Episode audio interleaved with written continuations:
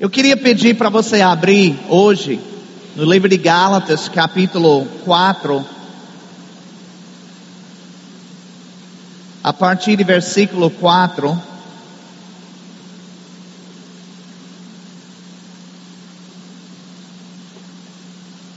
Gálatas capítulo 4, versículo 4. O título da minha mensagem hoje se chama Abba Pai. Eu não poderia pensar em momento mais propício para ministrar sobre isso do que hoje. E aqui em Gálatas capítulo 4, versículo 4, a Bíblia diz assim: Vindo, porém, a plenitude do tempo, Deus enviou seu filho, nascido de mulher, nascido sob a lei, para resgatar os que estavam sob a lei a fim de que recebêssemos a adoção de filhos. Todo mundo diga comigo, a adoção de filhos. A Bíblia diz que por meio de Jesus Cristo, nós fomos adotados na família de Deus. E isso é um pouco diferente do que Jesus falou para Nicodemos em João 3, versículo 3, para Nicodemos ele disse que é necessário nascer de novo para poder entrar no reino de Deus. De fato, só existem duas formas para uma pessoa fazer parte de uma família. Ou ela nasce, ou ela é adotada. Amém? São as duas formas para alguém entrar numa família. Agora, havia uma razão porque Jesus enfatizou o nascimento, enquanto o apóstolo Paulo destacou a adoção. A adoção não era algo comum para os judeus. A condição de uma pessoa era baseada exclusivamente no seu nascimento. É por isso que a lei judaica dizia que se um homem morresse, o seu irmão teria que se casar com a sua viúva, ou seja, a sua cunhada. E é por isso, é, e, e, o primeiro filho que nascesse desse casal se, é, seria considerado legalmente como o filho do irmão morto. É, e isso iria preservar sua linhagem familiar. Na verdade, nunca passava na mente de uma judia a possibilidade de adotar um filho para poder manter o nome familiar, porque este era o procedimento, esta era a lei. Quando Jesus abordou Nicodemos, ele estava falando justamente para um judeu. E ele usou o conceito judaico de nascimento para explicar como alguém entra na família de Deus. Assim como entra numa família natural por nascimento físico, se entra na família de Deus por meio de um nascimento espiritual. Amém? Agora, já o apóstolo Paulo estava falando para um público diferente. No mundo romano, a adoção era uma prática comum.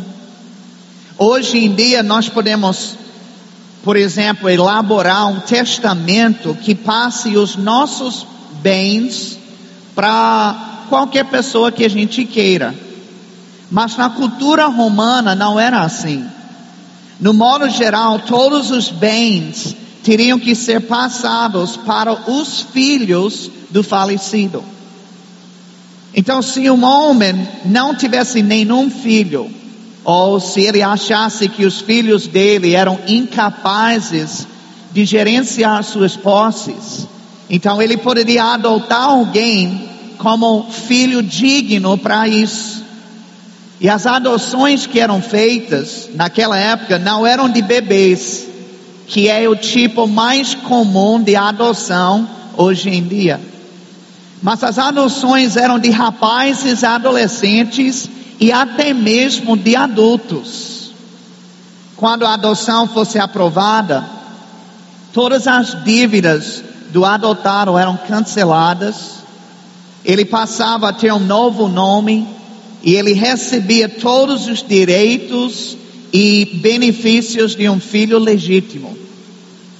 Um pai, ele poderia até negar ou expulsar o seu filho de nascimento, mas um filho de adoção não. A adoção era um laço irreversível. E quando Paulo falou sobre a adoção, ele sabia que o povo gentil iria entender, porque era algo do seu costume.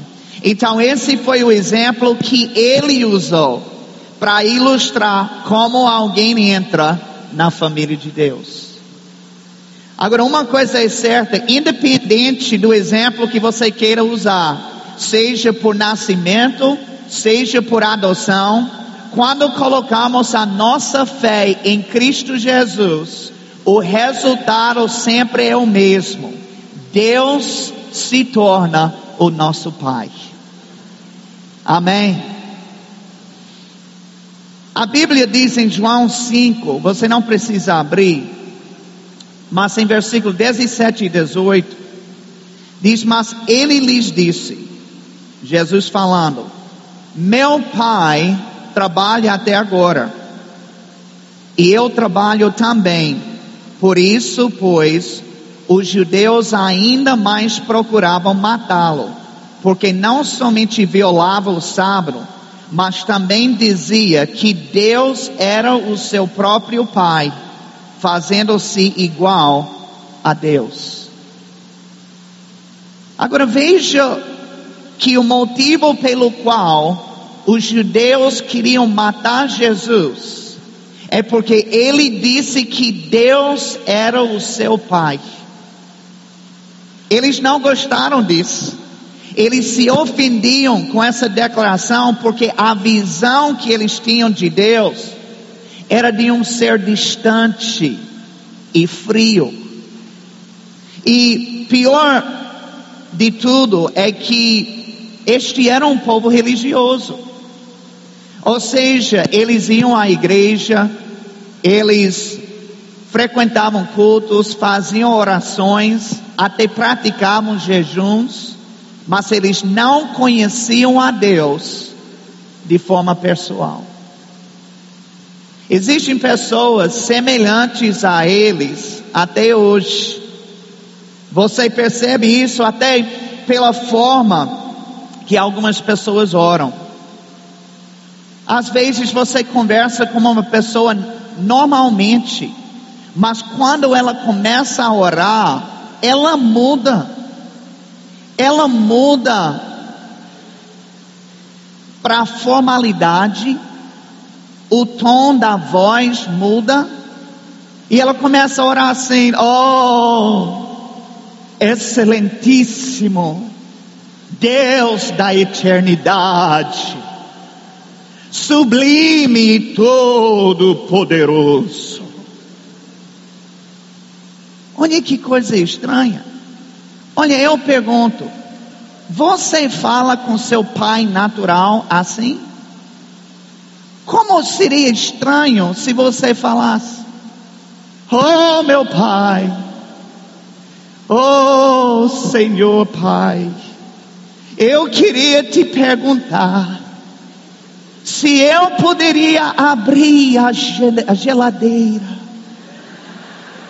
e pegar o Pai, o Miacute.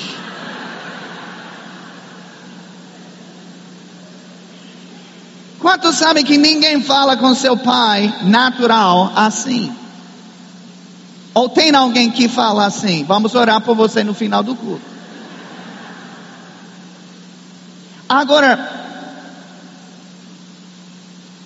Por que ninguém, por que alguém então falaria com Deus desta maneira?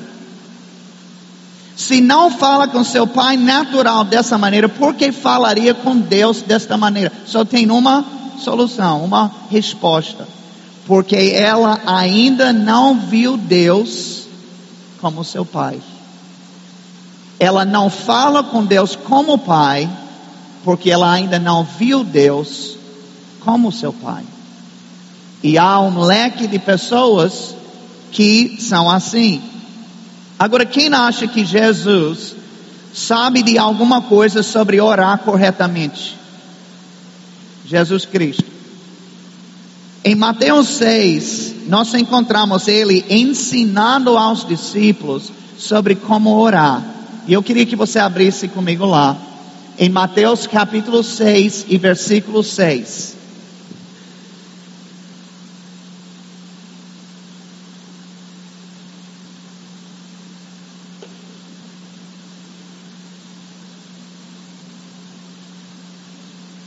Ele disse: Tu, porém, quando orares, entra no teu quarto e fechada a porta, orarás a teu pai que está em secreto. E teu pai que vem em secreto te recompensará. E orando, não useis de vãs repetições, como os gentios, porque presumem que pelo seu muito falar serão ouvidos. Não vos assemelheis, pois, a eles porque Deus, o vosso Pai, sabe o de que tendes necessidade antes que lhe peçais. Portanto, vós orareis assim: Pai nosso que estás nos céus. Amém. Agora eu quero que você preste atenção a algo interessante aqui. Em quatro versículos, Jesus mencionou o Pai quatro vezes falando sobre oração. Em versículo 6 ele disse: Orarás a teu pai. E ele disse: E teu pai te recompensará. Agora veja o que ele faz em versículo 8. Ele disse: Porque Deus, o vosso Pai. Ele disse: Deus, o vosso Pai. Ele poderia ter dito apenas Deus, mas ele queria deixar claro para os discípulos esse aspecto de paternidade. E em versículo 9 inicia-se o um módulo de oração que Jesus passou para os discípulos. E nesse módulo de oração, qual foi a primeira coisa que ele enfatizou? Pai nosso. Aleluia. Observe que ele não é apenas um pai, mas ele é nosso pai. Diga comigo, ele é nosso pai. Sabe, após sua ressurreição, Jesus se revelou para Maria Madalena. E quando ela se aproximou dele, veja o que ele disse a ela. Em João 20, 17, recomendou-lhe Jesus: Não me detenhas, porque ainda não subi para o meu Pai. Mas vai ter com os meus irmãos e dize-lhes: Subo para meu Pai e vosso Pai, para meu Deus e vosso Deus. Antes de ascender ao Pai, Jesus fez questão de avisar todos os irmãos que Deus era o pai deles também. Ele disse: Eu subo para o meu pai e vosso pai. Na verdade, por 30 vezes no Novo Testamento, Jesus declarou que Deus é o nosso pai. É importante para Deus que nós saibamos que Ele é o nosso pai. Mas saber que Deus é o nosso Pai é apenas o primeiro passo.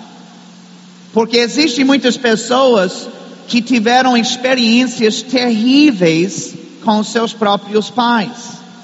Coisas, por exemplo, de terem pais ausentes que abandonaram eles, pais abusivos de diversas formas, pais problemáticos então, quando se diz para uma pessoa dessa que Deus é o nosso Pai, talvez a imagem que ela tenha não seja muito boa. A única maneira de identificar o verdadeiro perfil do nosso Pai Celestial é quando olharmos na palavra de Deus.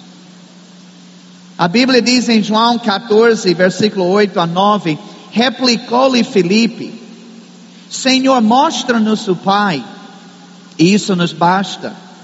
Disse-lhe Jesus, Felipe, há tanto tempo estou convosco e não me tens conhecido. Quem me vê a mim, vê o Pai. Como dizes tu, mostra-nos o Pai. Observe que Felipe tinha vontade de conhecer mais o Pai. Mas o que ele não entendia é que todas as características do Pai poderiam ser vistas em Jesus. Portanto, se ele quisesse saber como o Pai era, bastava observar como era Jesus, porque os dois são iguais. Há pessoas que acham que Deus mata, que Ele enferma e que Ele empobrece as pessoas. Mas quando você olha para Jesus, você não vê fazendo essas coisas. Ao contrário, você vê Jesus fazendo exatamente o oposto. Você vê ele ressuscitando, sarando e suprindo as necessidades do povo. Agora, nós hoje não temos Jesus andando na terra conosco, assim como eles tinham nessa época. Então, não podemos observar Jesus fisicamente como eles o observavam. Mas podemos observar Jesus sim na palavra de Deus. Inclusive, João 1, versículo 1 diz que Jesus e a palavra de Deus são a mesma coisa. E se estamos, então quando olhamos na palavra de Deus, estamos vendo Jesus. E se estamos vendo Jesus, então consequentemente estamos vendo o Pai. A palavra de Deus é o único lugar onde você consegue ver a verdadeira natureza do Pai Celestial. Quer conhecer o seu Pai? Então mergulhe na palavra. Inclusive eu queria ler alguns versículos para você que nos revelam algumas características do nosso Pai amado, nosso Pai celestial. Em Tiago 1, versículo 17, a Bíblia diz: Toda boa dádiva e todo dom perfeito são lá do alto, descendo do Pai das luzes em quem não pode existir variação ou sombra de mudança. O que é que vem do Pai das luzes? É enfermidade? É tormento? É perturbação? Não, a Bíblia diz que vem boas dádivas e dons perfeitos. É isso que vem do Pai. Mateus capítulo 7, versículo 11, diz assim: Ora, se vós que sois maus, sabeis dar boas dádivas aos vossos filhos, quanto mais vosso Pai, que está nos céus, dará boas coisas aos que lhe pedirem. Aleluia. Deus dará o quê? Coisas ruins coisas pebas. Não, a Bíblia diz boas coisas. Diga comigo, boas coisas. Quem sabe o que é uma coisa boa? Todo mundo aqui sabe. Pois é isso que Deus dá. É interessante como nós, como pais, quantas pessoas são pai ou mãe aqui? Levante a mão. Tem uma boa parte, talvez a maioria aqui tem filho. E você sabe o sentimento que você tem para com Ele. É um sentimento de querer dar tudo para Ele. Você quer dar tudo que você nunca teve. Você quer que Ele experimente tudo que você não teve a oportunidade de experimentar. É um amor incondicional que a gente tem para com os nossos filhos. E aí eu pergunto: de onde vem esse instinto? vem do Pai Celestial. Que nos criou na sua imagem e na sua semelhança, se nós temos esse sentimento para com os nossos filhos, é porque nós puxamos ou aprendemos com a, o Pai que é maior e que está nos céus. Amém? Quantos sabem que ninguém aqui é maior do que Deus? Ninguém é mais misericordioso, ninguém é mais amoroso, ninguém é mais bondoso do que Deus. Se nós temos esse sentimento, eu quero que você faça o seguinte: pense para você que é pai ou mãe, pense nesse sentimento que você tem para com seu filho e multiplique por 10 milhões. Agora você vai começar a entender o nível de amor que esse Pai Celestial tem para você e tem para mim. Deixa eu te, deixa eu citar outro versículo, Salmo 103, versículo 13, diz assim: Como um pai se compadece de seus filhos, assim o Senhor se compadece dos que o temem. Agora, esta palavra compadecer Preste atenção a ela, porque ela foi traduzida da palavra hebraica rasham e significa amar profundamente com carinho e afeto. Amar profundamente com carinho e afeto. Ou nós podemos dizer assim, como um pai natural ama é carinhoso com seu filho, o Senhor é do mesmo jeito para conosco. Talvez na sua criação não havia muito carinho no lar, né? Eu já falei com várias pessoas assim, pessoas que não recebiam um elogio sequer em casa, pessoas que não sabiam o que era um abraço tanto é que quando eu ia abraçar, parecia que eu estava abraçando um poste. Já abraçou alguém que parecia um poste assim? Às vezes não é nem por maldade, às vezes é, mas às vezes não, às vezes porque a pessoa fica sem jeito. Ela não tem esse costume, não sabe o que fazer, fica.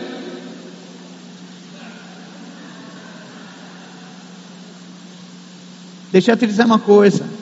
O seu Pai Celestial é carinhoso demais. Nós até temos uma, um, um deslumbre disso quando Jesus mandou chamar todas as crianças para perto dele, para ficar no colo, para que ele pudesse o quê? Abraçá-los, impor as mãos, abençoá-los. Sabe que às vezes nós achamos que Deus só está exigindo de nós. Eu vou lhe dizer uma coisa: tem momentos quando a única coisa que Deus quer é que você sente no colo para que Ele faça um carinho. Você às vezes está andando feito um doido. E Deus está dizendo: Meu filho, vem cá, senta aqui no colinho do papai. E deixa eu alisar a sua cabeça. Deixa eu dar uma massagenzinha nos seus pés. Vocês estão comigo? Esse sim é a visão correta e nítida da palavra de Deus sobre o nosso Pai Celestial. Agora eu queria que você abrisse comigo em Romanos 8, versículo 15.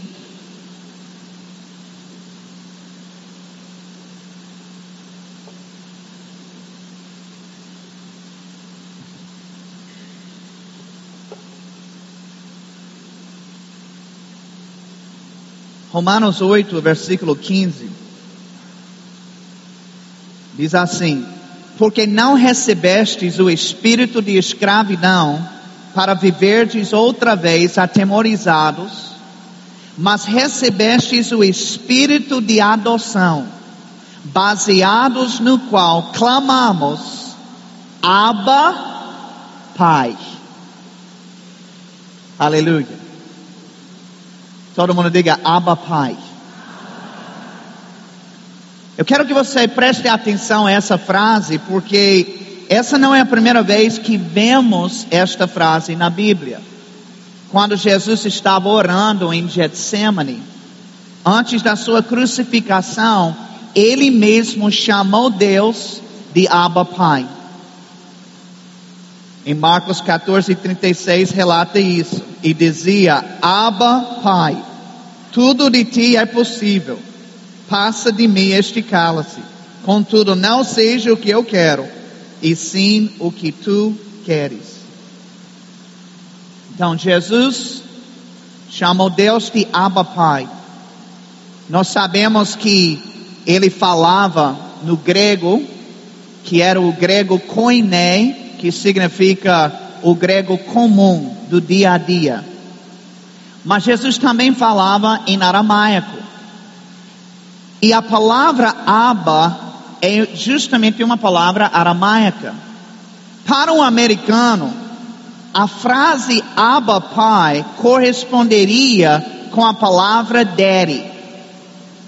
E para o brasileiro, a palavra Abba corresponde com a palavra painho. Amém. E o bom nordestino, ele conhece muito bem nessa palavra. Todo mundo diga painho. Aleluia. Se Jesus fosse brasileiro, ou melhor, nordestino, quando ele estava em Getsemane orando a Deus, ele teria dito: oh, painho, é, eu estou lhe dizendo que é a mesma coisa. Essa palavra é, é uma forma íntima e carinhosa para se dirigir a Deus. E sabe, o apóstolo Paulo, ele também sabia disso, e quando ele escreveu aos Romanos, ele disse que nós devemos nos dirigir a Deus da mesma forma que Jesus fazia. Ele disse a mesma coisa também para os Gálatas. Em Gálatas 4, 6, ele disse: E porque vós sois filhos, enviou Deus ao nosso coração o Espírito de seu Filho, que clama, Abba, Pai. Todo mundo diga comigo, Paiinho. Aleluia. Tem algumas pessoas aqui que vão começar a mudar suas orações. Sabe que esses versículos provam que Deus quer que a nossa relação com Ele seja uma de intimidade e de carinho. Aleluia. Isso vai libertar muita gente. Tem pessoas que quando oram, só a graça de Deus. Começa a gritar nas maiores alturas, repreendendo demônio né? Chorando, gritando e tal. E entenda, tem momentos em oração para tudo isso. Mas o tempo todo, seu tempo todo de oração é só repreendendo demônio. Quanto demônio é esse? Vocês estão comigo? Eu, eu não estou menosprezando é, a necessidade de, do uso da autoridade em Cristo. Eu não estou menosprezando a intercessão, que é genuína e verdadeira, mas deixa eu te dizer uma coisa: na maioria das vezes, quando nós estamos em oração, a postura deve ser: Ô painho, oh, eu te amo, painho. Carinho intimidade, amor. Esse é o tipo de relação que Deus quer de nós. Por que você acha que Jesus insistiu tanto? Olha, eu vou subir para meu pai. Ó, oh, e seu pai. Olha, quando vocês orarem, vocês vão orar assim. Esqueça aqueles hipócritas. Esqueça aquele povo judeu. Não sabe de nada. Ele diz: vocês vão orar assim. Pai nosso Por que tanto ênfase no Pai? Porque Ele queria que esta fosse a nossa relação. Sabe, minha cunhada, ela é amante de cachorro. Sempre foi, desde que eu a conheço, ela ama cachorros. E ela sempre tem criado, ela tem dois poodles. E tem um poodle que é chamado Remington. E Remington é um amor. Quando eu chego lá, eu chamo ele, ele vem, ele deixa eu alisar, abraçar. Ele é muito carinhoso, ele gosta de receber. Agora tem outro que se chama Cooper. E Cooper, eu chamo ele do mesmo jeito e ao invés de ele vir para mim, ele se afasta. Eu digo, Cooper, vem cá. E ele olha para mim como se eu fosse queria matá-lo, alguma coisa assim. Aí ele se afasta, corre. Aí eu fico pensando, rapaz, que negócio é esse? De alguma maneira, Cooper passam a ter uma visão errada de mim. Agora, eu, eu, a única coisa que eu queria era mostrar afeto, e carinho para ele, mas por ele não entender isso, ele se afastava de mim. Ele me tratava como se eu quisesse fazer alguma maldade com ele. E deixa eu lhe dizer uma coisa: tem muitas pessoas no corpo de Cristo que pensam da mesma forma para com Deus. A única coisa que Deus quer fazer, na verdade, é dar carinho é dar afeto, é manifestar o seu grande amor para com essas pessoas, mas por elas terem uma visão errada de quem ele é, de como ele é, das motivações dele, ao invés de se aproximar, elas se afastam, se distanciam daquele que as ama mais do que qualquer pessoa nesse planeta. Vocês estão comigo hoje? Sabe, eu queria abrir mais uma passagem em Gálatas capítulo 5, versículo 6. Eu convido o grupo de louvor nesse momento e eu quero que vocês cantem especificamente aquela primeira música, Eu Sou Filho de Deus, que vai encaixar com o que estamos falando aqui. Em Gálatas capítulo 5, versículo 6,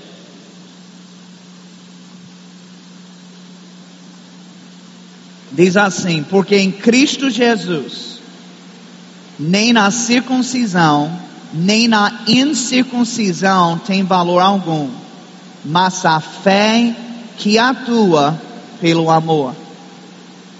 Diga comigo, a fé que atua pelo amor. Sabe, eu sempre gosto de explicar o que Paulo estava dizendo aqui com uma ilustração. Alguém pode ter um carro maravilhoso, zero bala, maravilhoso, top de linha, importado. Mas sabe, por melhor que seja o carro, se não tiver combustível no tanque, ele não anda. Quem já teve essa experiência? Você ousou tentar ver se o carro anda sem combustível. E aí você se arrebentou. Tem algumas pessoas experientes aqui na igreja. Mas a verdade é essa. Por melhor que o carro seja, se não tiver combustível no tanque, ele não anda. Todo carro ele opera por meio de combustível. E da mesma forma, o amor é o combustível da nossa fé. Se nós tivermos uma fé gigantesca, mas não estivermos andando em amor para com o nosso próximo, então a nossa fé não vai funcionar. Mesmo que exista, mesmo que seja real, mas ela não vai operar. Por quê? Porque falta o combustível que se chama amor. Foi sobre isso que Paulo estava falando aqui nessa passagem. Mas quando eu estava meditando sobre essas escrituras, eu comecei a ver uma outra verdade que também encaixa perfeitamente com o que nós estamos falando hoje. Isso é que quanto mais nós conhecermos e entendermos o amor do nosso Pai para conosco, mais a nossa fé vai operar. Ele disse: fé opera pelo amor. Quando eu conheço esse amor, quando eu estou convicto dele, a minha fé, ela vai funcionar. Ela vai operar. Veja o que diz em Salmos 36, 7. Como é grande o valor do teu amor cuidadoso, ó Deus. Por isso, os homens procuram proteção debaixo das tuas asas. Veja, o salmista disse que o que leva os homens a procurarem estar debaixo das asas do Pai é o reconhecimento do amor dele para com eles. Quando nós compreendemos o amor que o nosso Pai Celestial tem por nós, isso literalmente ativa a nossa fé. Sabe, é fácil você crer em alguém que você sabe e que está apaixonado por você e que quer o seu bem sempre. É fácil crer em alguém assim. E quando você conhece esse amor, o que é que eu estou fazendo hoje? Estou procurando levar você a ter uma visão de Deus correta, de quem Ele é de fato, e, e esse é o aspecto dele que Ele mais quer que sobressaia na sua mente, no seu coração, é a paternidade dele na sua vida. E por quê? Porque quando você entende isso, aí sim uma relação de intimidade e de carinho começa a ser desenvolvida. Eu vou lhe dizer uma coisa. Tem pessoas que por causa de uma visão errada de Deus, elas têm sofrido tanto na fé para receber qualquer coisa de Deus, aquele sufoco, aquela, aquela dificuldade. Mas quando você tem revelação desse amor paterno dele para contigo, e você desenvolve essa intimidade, coisas começam a se manifestar de graça. Na verdade, você já está atuando na fé e nem sabe. Antes você se esforçava, tem que viver pela fé, tem que andar pela fé, tem que falar em fé. Mas agora você está tão encantado com o amor de Deus que você está falando fé, agindo fé, pensando fé e não está nem percebendo, está permeando de você fé. E aonde há fé ativa, haverá abundância de bênçãos e benefícios do Pai. Na verdade, o Pai, Ele quer, eu estou convicto disso. Ele quer fazer muito mais por nós, até mesmo do que nós mesmos queremos. Vamos deixar Ele fazer isso.